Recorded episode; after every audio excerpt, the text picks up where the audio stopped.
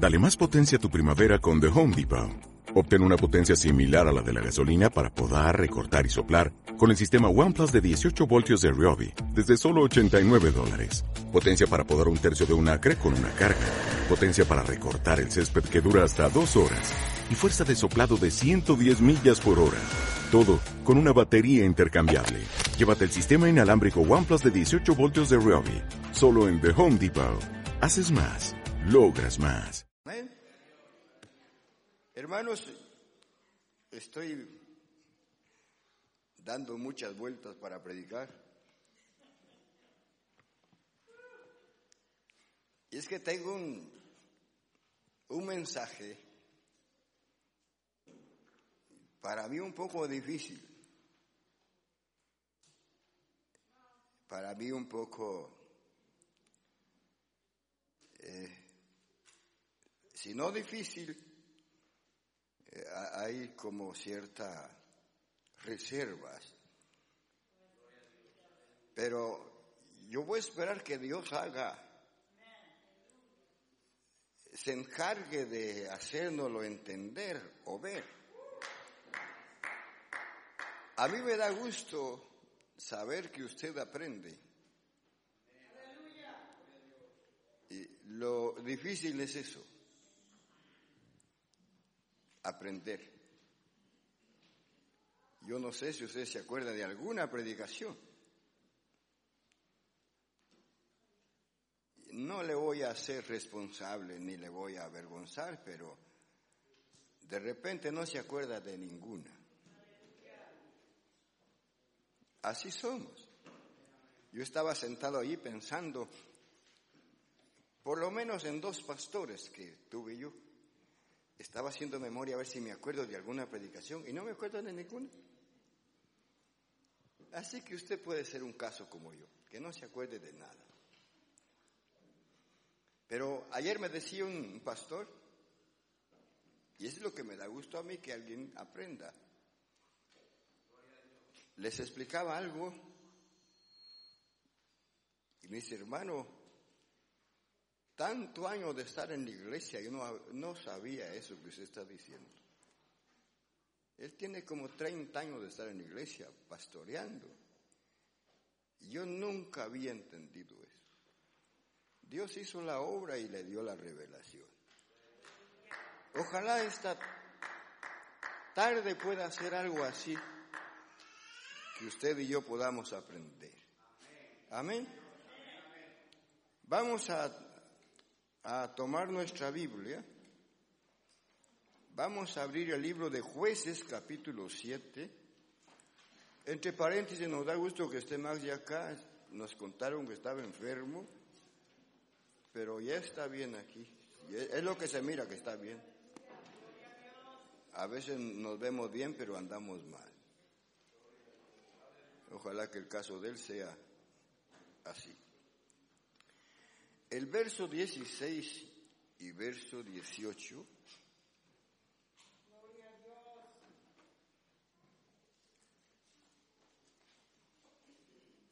dice la Biblia, y repartiendo los 300 hombres en tres escuadrones, dio a cada uno de ellos bocina en sus manos y cántaros vacíos con las conteas ardiendo dentro de los cántaros. Y díjoles, miradme a mí y haced como yo hiciere. Y aquí que cuando yo llegare al principio del campamento, como yo hiciere, así haréis vosotros. Amén. Otra escritura dice, como yo hago, vosotros también hacedlo. Señor Jesús, bendito Padre que estás en gloria, te alabamos, te glorificamos, bendecimos esta palabra ya en nosotros, en nuestro corazón, en nuestra mente,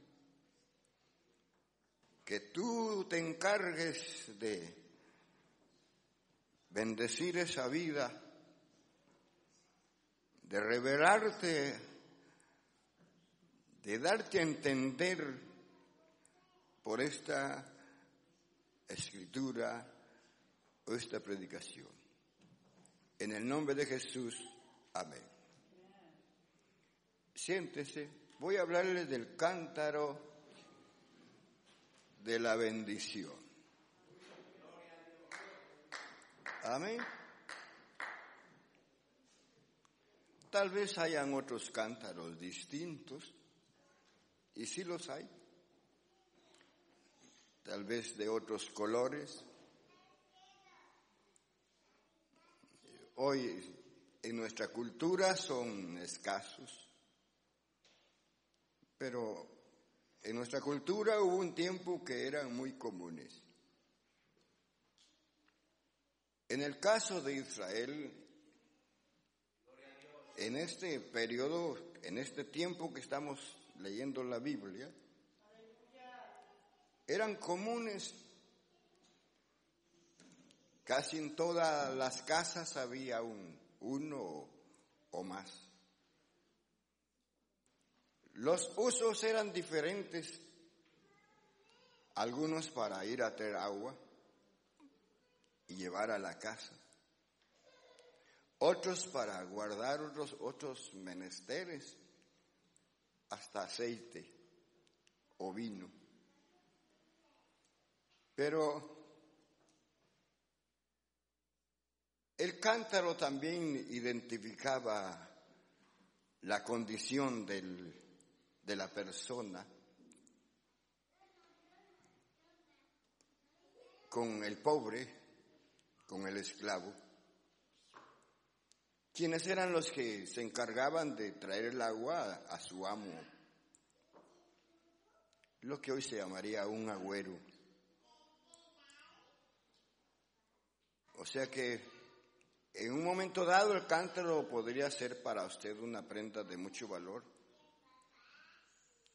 un recurso, pero por el otro lado lo denigraba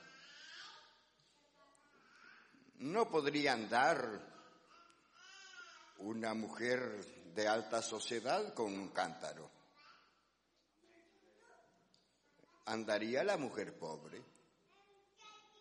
Andaría la mujer que sirve en una casa o que de baja condición. Hasta pudiera identificarse con alguien de mala conducta en fin. Pero hoy nos vamos a, encargar de ver la bendición que significa tener un cántaro. En primer lugar, hablemos de Gedeón y los madianitas. ¿Quién se le habría de ocurrir que esos cántaros habrían de servir ahora para un propósito especial.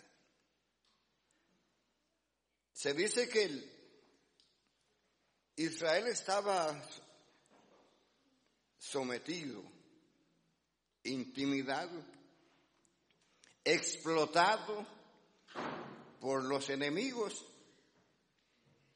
Le robaban la cosecha, las ovejas, el ganado, lo despropiaban de todo. Así que un día dice que Gedeón estaba escondiendo o cirniendo el trigo que su padre había escondido en una cueva. No podían tenerlo en casa o a, que alguien lo viera, estaba escondido. Y de repente se le apareció el Señor a Gedeón. Varón fuerte y valiente, le dice el hombre, el Señor está contigo. Él no puede entender eso. Y es lógico, él no puede entender de que Dios esté con ellos porque se supone que si Dios está contigo, todo está bien. Pero en el caso de él todo está mal. Así que él no puede entender esa expresión, ese mensaje de que Dios está con él. Y, es mal, dice, tú salvarás a, a mi pueblo de las manos del enemigo. Él dice, yo soy el más débil de la casa de mi padre. Yo no soy el indicado para hacer eso. Pero usted sabe la historia que finalmente Dios lo pone al frente de un ejército de 32 mil, luego se disminuye y llega a 10 mil, y luego se disminuye y quedan con 300 hombres. Pero los madianitas son un, ejército en multitud, legiones, pero Dios le asigna nomás a 300 hombres. Y Gedeón les infunde a su ejército de que Dios lo ha llamado para triunfar, para ganar la batalla. Y Gedeón se encarga de darles cántaros con teas encendidas y una, y una espada o una trompeta. El cántaro ahora, aquel que sirve para cargar agua, aquel que es un patrimonio, una riqueza, hoy va a servir para como una arma, como una arma. Así que todos los 300, hay 300 jarros, allí él está repartiendo a cada quien su jarro. Es asunto de fe. Yo hubiera reaccionado para pelear, no necesito un cántaro. Más bien me va a estorbar. Pero los hombres de Israel reciben el cántaro. Asunto de fe. Ven a su general. Ellos están dispuestos a obedecer. Los reparte en escuadrones rodeando el campamento madianita. Le dicen, como yo haga, así haréis vosotros. Están dispuestos a obedecer, son fieles. Alguien dice que esa noche era una noche de silencio se podían, dice alguien, se podían oír los pasos. Se podían oír en el silencio tan profundo. Y ellos seguían caminando, siguiendo a su, a su, a su líder. Los madianites estaban roncando, durmiendo. estaban a la expectativa los, los israelitas, ¿qué habría de hacer Dios? Esa noche podría ser la noche más gloriosa para el pueblo de Israel, pero no lo habían visto, no habían llegado allí. Era incertidumbre todo. Cuando yo esté, le dice Gedeón, cuando yo esté en tal punto del campamento, les haré una señal y vosotros haréis lo mismo que yo hago. Y ellos, cuando Gedeón les da la señal de, de quebrar los cántaros, ellos lo rompen. Y las antorchas que están encendidas adentro, llamadas teas, vuelan por los aires en todo el campamento. Los madianitas se sorprenden y dicen, los dioses de los israelitas nos han rodeado. Y corren hacia el norte, hay luces. Corren hacia el sur, hay luces. Corren al este o al oeste, están rodeados. Así que se matan, ellos mismos se quitan la vida.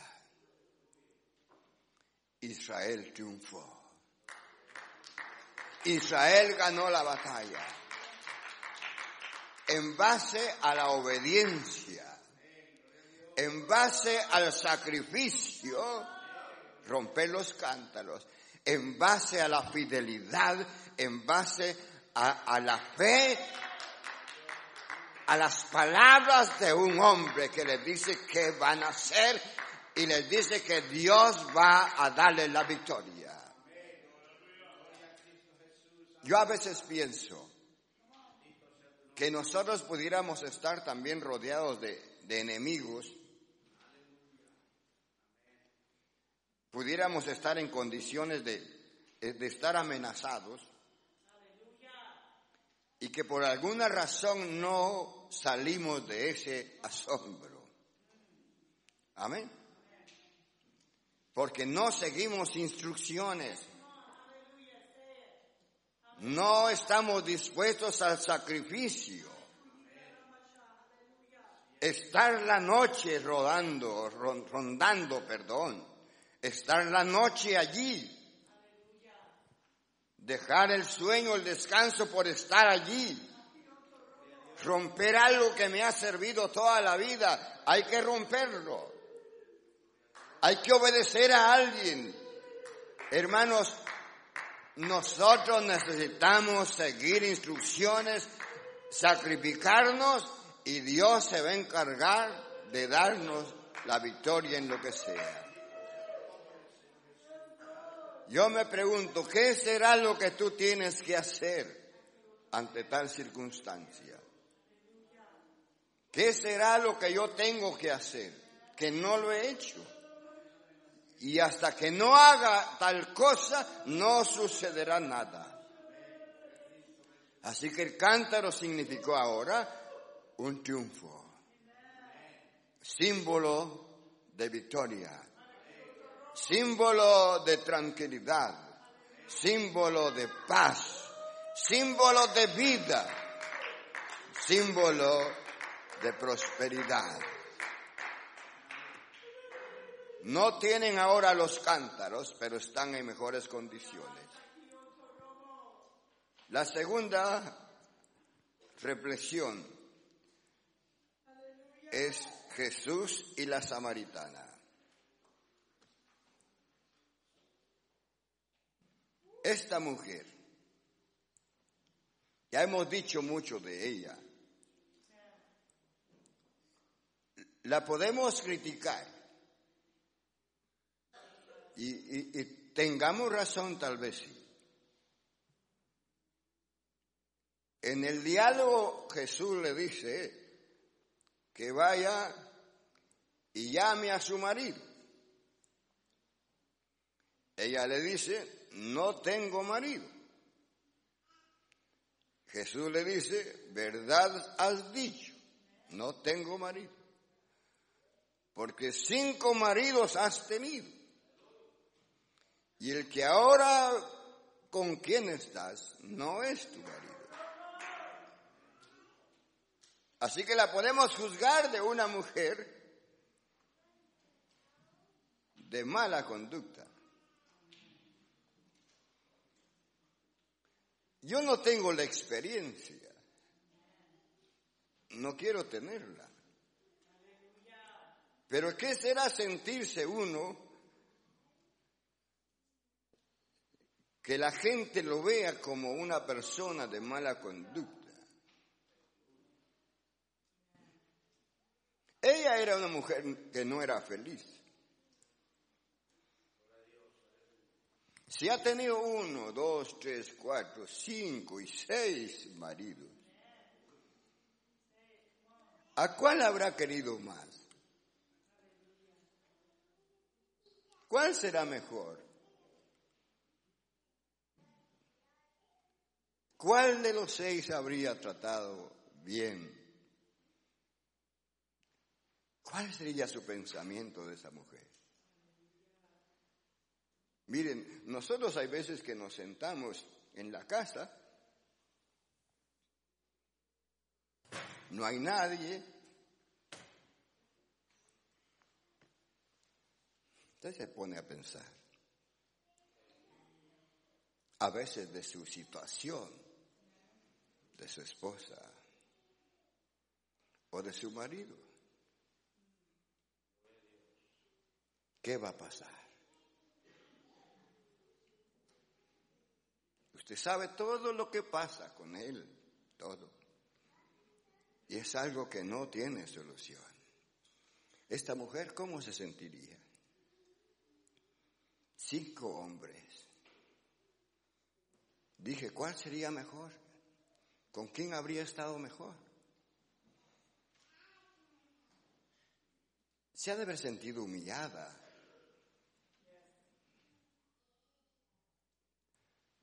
Culpable. Bueno, se repone y trata de olvidar eso.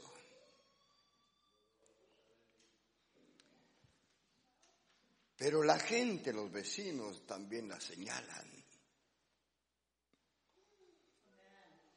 Así que ella tiene problemas en la casa y tiene problemas afuera con la gente. Y un día, esta mujer en la casa se da cuenta que no hay agua en la casa. Y dice, voy a ir a traer agua al pozo de Jacob.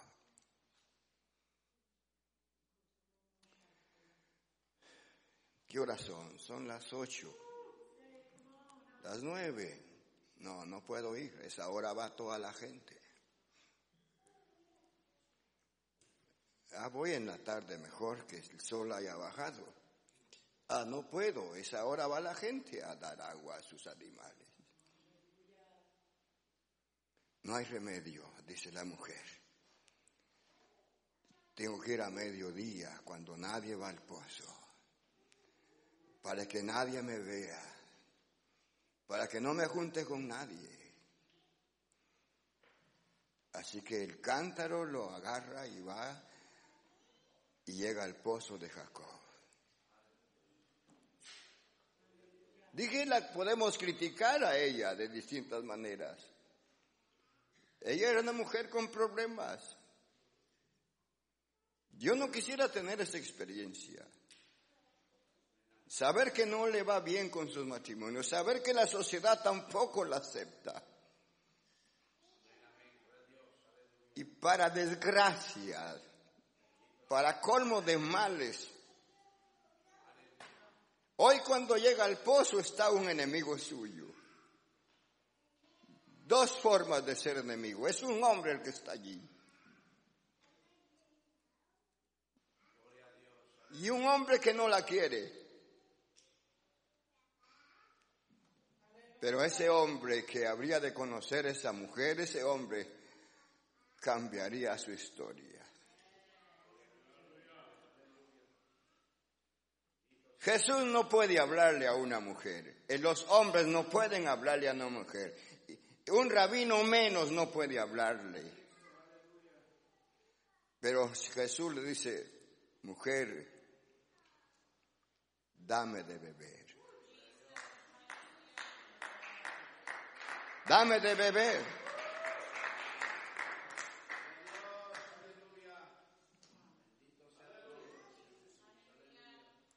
Se, se sorprende, se asusta. ¿Cómo? ¿Cómo tú siendo judío me pides a mí que te dé de beber? Si ustedes y nosotros no nos llevamos, nunca nos hemos llevado. ¿Cómo te atreves a pedirme?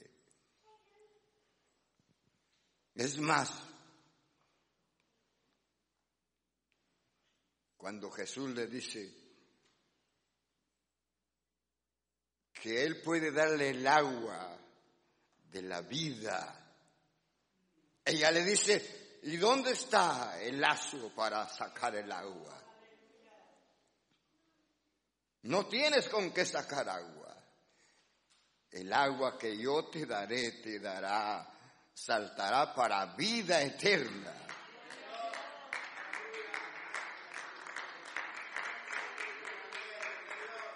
Ese encuentro de Jesús con la samaritana va a cambiar su historia. Va a cambiarlo todo. El cántaro le, sirvió para conocer a un hombre. Que ella misma dijo, me ha dicho toda la verdad. Ese hombre me ha dicho toda la verdad. Me parece que es el Mesías prometido. Y la gente dice que se agolpó tras la mujer a conocer a Jesús de Nazaret.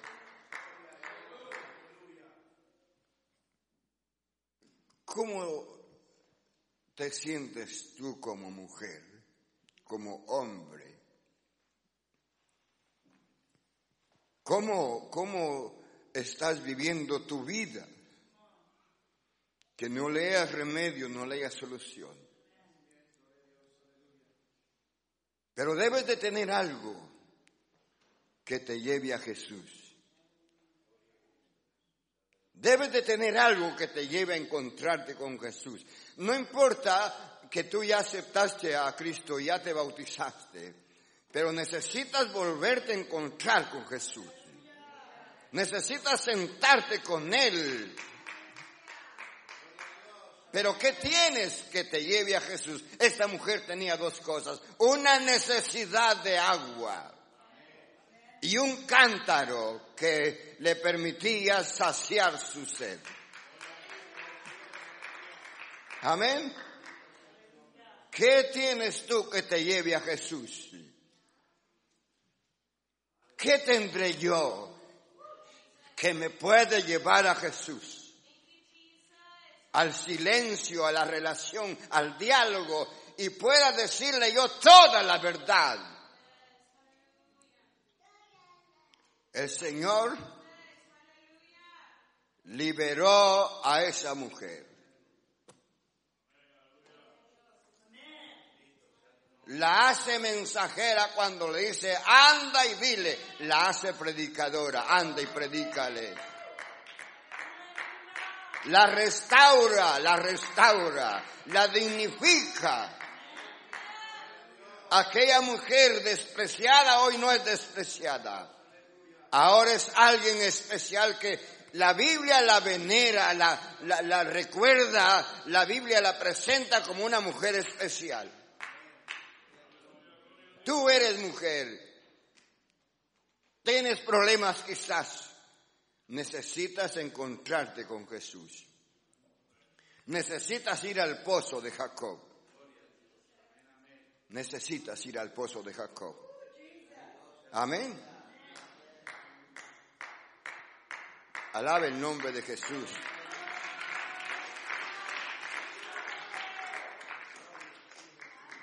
Esta mujer, dije, se enfrentó a una situación difícil. Yo me pongo a pensar, una mujer con su cántaro a echar agua. Eh, imaginémonos nuestros pueblos que allá también así se, se vivía. Aún todavía. Nosotros encontramos en México algunas mujeres que, que van a lavar al río todavía. Esa ha sido nuestra vida. En nuestra tierra eso hacía nuestra gente. Y ya que se iba la persona, a veces tenía que llevar un poco de agua, de esa misma agua. No más que pues, se apartaba donde no hubiese jabón y, llevaba su ropa y su agua para cocinar a la. ¿Qué sentiría esa mujer cuando iba al pozo, cuando regresaba, sabiendo que en su hogar las cosas estaban difíciles, sabiendo que la gente no la aceptaba, el sol la estaba quemando y no encontraba ayuda? hasta que un día encuentra al Mesías, a Jesús. Ese encuentro cambió todo. Si se hubiese encontrado con otro hombre que no fuese Jesús, la cosa hubiera seguido lo mismo. Pero ese hombre era Jesús. Si tú no te encuentras con Jesús, tu situación no cambiará nunca, nunca. Si esa mujer no se encuentra con Jesús, la cosa hubiera sido la misma siempre. Pero Jesús lo cambió todo. Jesús lo puede cambiar todo, todo. Amén. Tú necesitas urgentemente a Jesús. Tú necesitas urgentemente ir al pozo. Tú necesitas buscar a ese hombre para que todo cambie. El dinero no cambia las cosas. El estudio no cambia nada. La posición no cambia nada. Jesús lo cambia todo. Todo para la gloria de Jesús.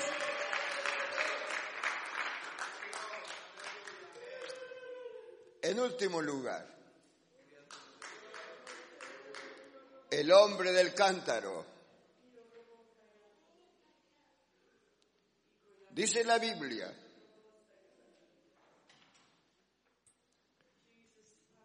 que Jesús se llegaba la fiesta de la Pascua, la fiesta de los panes sin levadura. Los discípulos ya sabían la, de la fiesta. Sabían que estaban en el periodo preciso. Y le preguntan a Jesús, Señor, ¿dónde quieres que preparemos el lugar para que comamos la Pascua contigo? Él les dice, vayan a la ciudad vayan a la ciudad. Y cuando entren a la ciudad, encontrarán a un hombre con un cántaro en la espalda. Un cántaro que lleva a sus espaldas con agua. A ese hombre pregúntenle, ¿dónde está el aposento donde el Señor va a comer la Pascua con sus discípulos.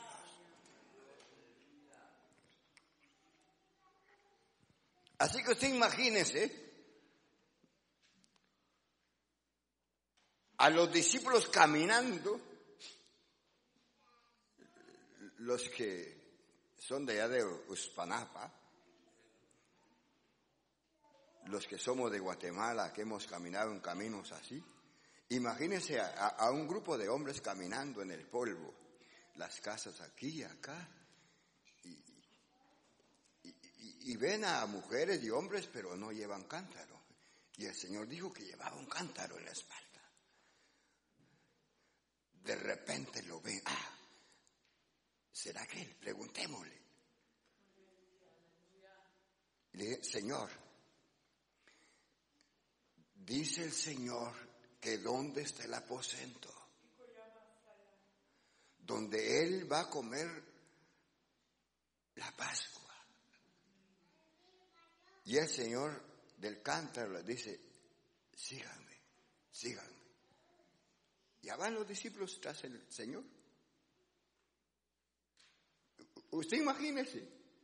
Y usted ya se, adelanta y a pensar de que, le hubieran dicho, Señor, le ayudamos con el cántaro. No, no dice nada de eso.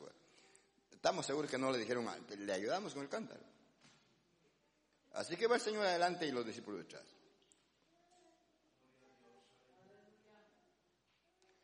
Miren cómo el cántaro da identidad. Ellos habían visto varios hombres, varias personas, pero no eran porque no tenían el cántaro. Miren cómo el cántaro da identidad. Así que ahora encuentran al hombre del cántaro y ahora lo siguen. Entran al aposento y ahí está el aposento, ahí está el lugar. Todo está preparado. Así que el Señor llega a ese lugar, a la casa del hombre del cántaro. El cántaro entonces ahora le está dando la honra, el, privilegio de recibir al Mesías en su casa. Alabe el nombre de Jesús.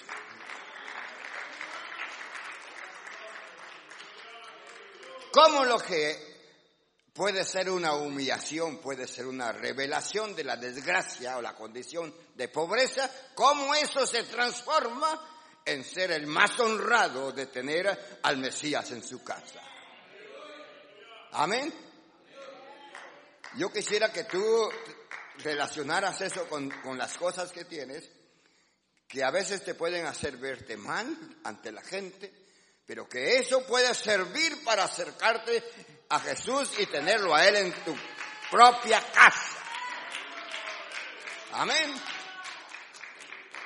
Y, y, y, no fue la, no fue una de las veces, no, fue la última vez. La última vez. No habría otra visita, no habría otra comida, no habría otra celebridad. Era la última vez. No buscó el Señor a un rey, no buscó a un adinerado, no buscó a nadie así. Buscó a un hombre pobre con un cántaro en la espalda.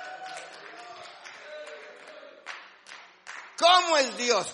¿Cómo, cómo Dios se asocia con la necesidad? ¿Cómo Dios se asocia con el necesitado, con el pobre, con el minusválido, con el desamparado? Dije, y es la última vez, no va a haber otra cena más. Por eso cuando están a la mesa, dice la Biblia, están comiendo, le dijo el Señor, Oh, cuánto había yo deseado comer con vosotros esta cena. Cuánto yo había deseado comer con vosotros esta cena, tener con vosotros esta comida.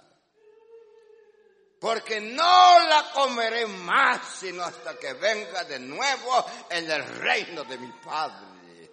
Esa es la última vez que voy a estar con ustedes comiendo. Y ahí están todos sentados, oyendo.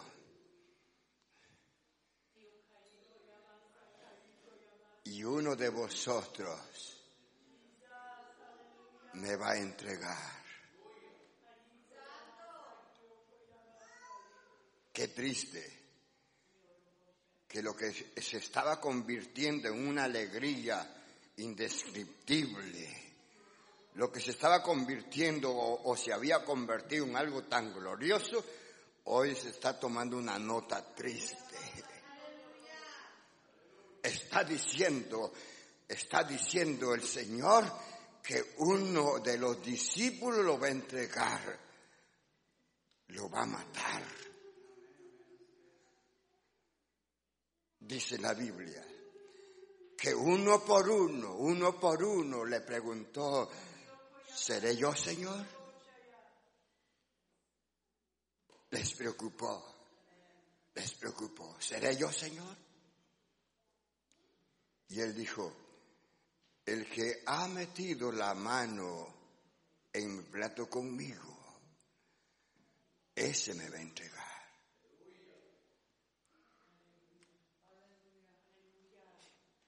La nota estaba triste Mejoró un poco, mejoró un poco, pero siguió siendo triste. Mejoró un poco porque algunos se sintieron liberados de no ser el causante de la muerte de Jesús. Pero siguió siendo triste porque de todas maneras el Mesías ya no iba a estar con ellos. Siguió siendo triste porque el Mesías iba a ser maltratado, dejado hasta la humillación y era alguien que ellos amaban tanto. Así que siguió siendo triste la nota. Pero el cántaro llevó llevó a, a, a vernos con ellos en ese punto de la Santa Cena. Vuelvo a decir, ¿qué tendrás tú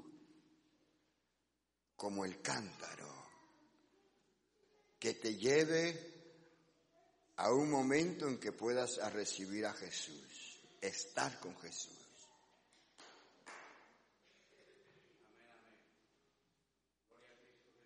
¿Qué es lo que a ti te da identidad? ¿Qué es lo que te da identidad? En este hombre no fue su vestimenta, no fue su oficio, fue el cántaro. Ese cántaro que era humillación hoy se convirtió en la bendición. Gracias al cántaro me conocieron, gracias al cántaro me identificaron, gracias al cántaro me identificaron y pude recibir a Jesús en mi casa. Repito, ¿qué tienes tú que se pueda parecer al cántaro? Que te pueda llevar a Jesús, que pueda ser parte del evento, que no escatimes nada, que no escatimes nada, que lo des todo para la gloria de Jesús. Todo. Todo.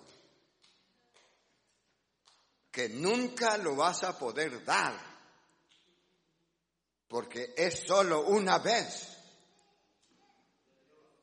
Nunca más va a estar Jesús en tu casa, es la única vez. Nunca. Eso se puede relacionar con la vida. Tú no tienes dos vidas para hacer dos cosas. Solo esta vida tienes para decidirla y ponerla en las manos de Dios y servirle. No hay más tiempo. Pero tienes que estar dispuesto a sacrificar aquello que tanto amas. A darle lugar a Jesús en tu casa, a darle lugar a Jesús en tu corazón, en tu mente. Póngase de pie.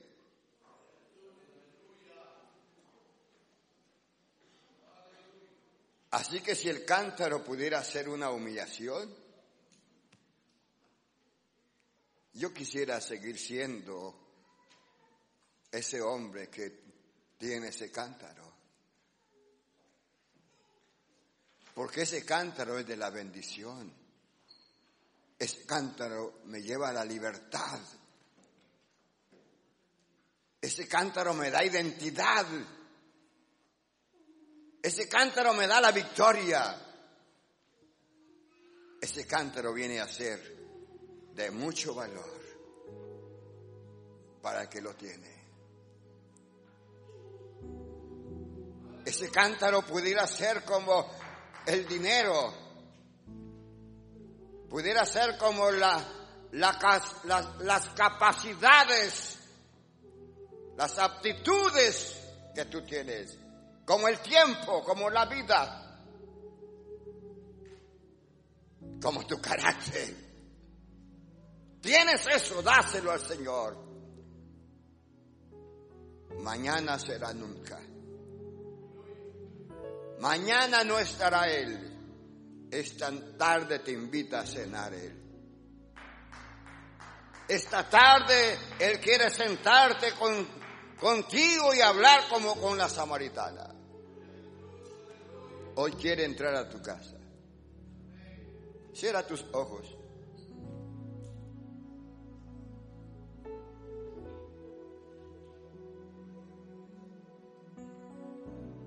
Gracias Jesús.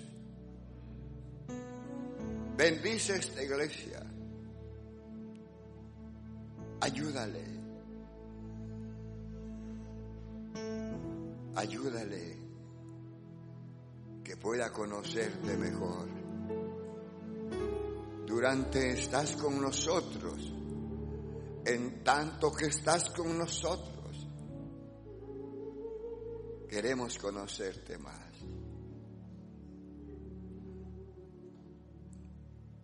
Gracias Jesús.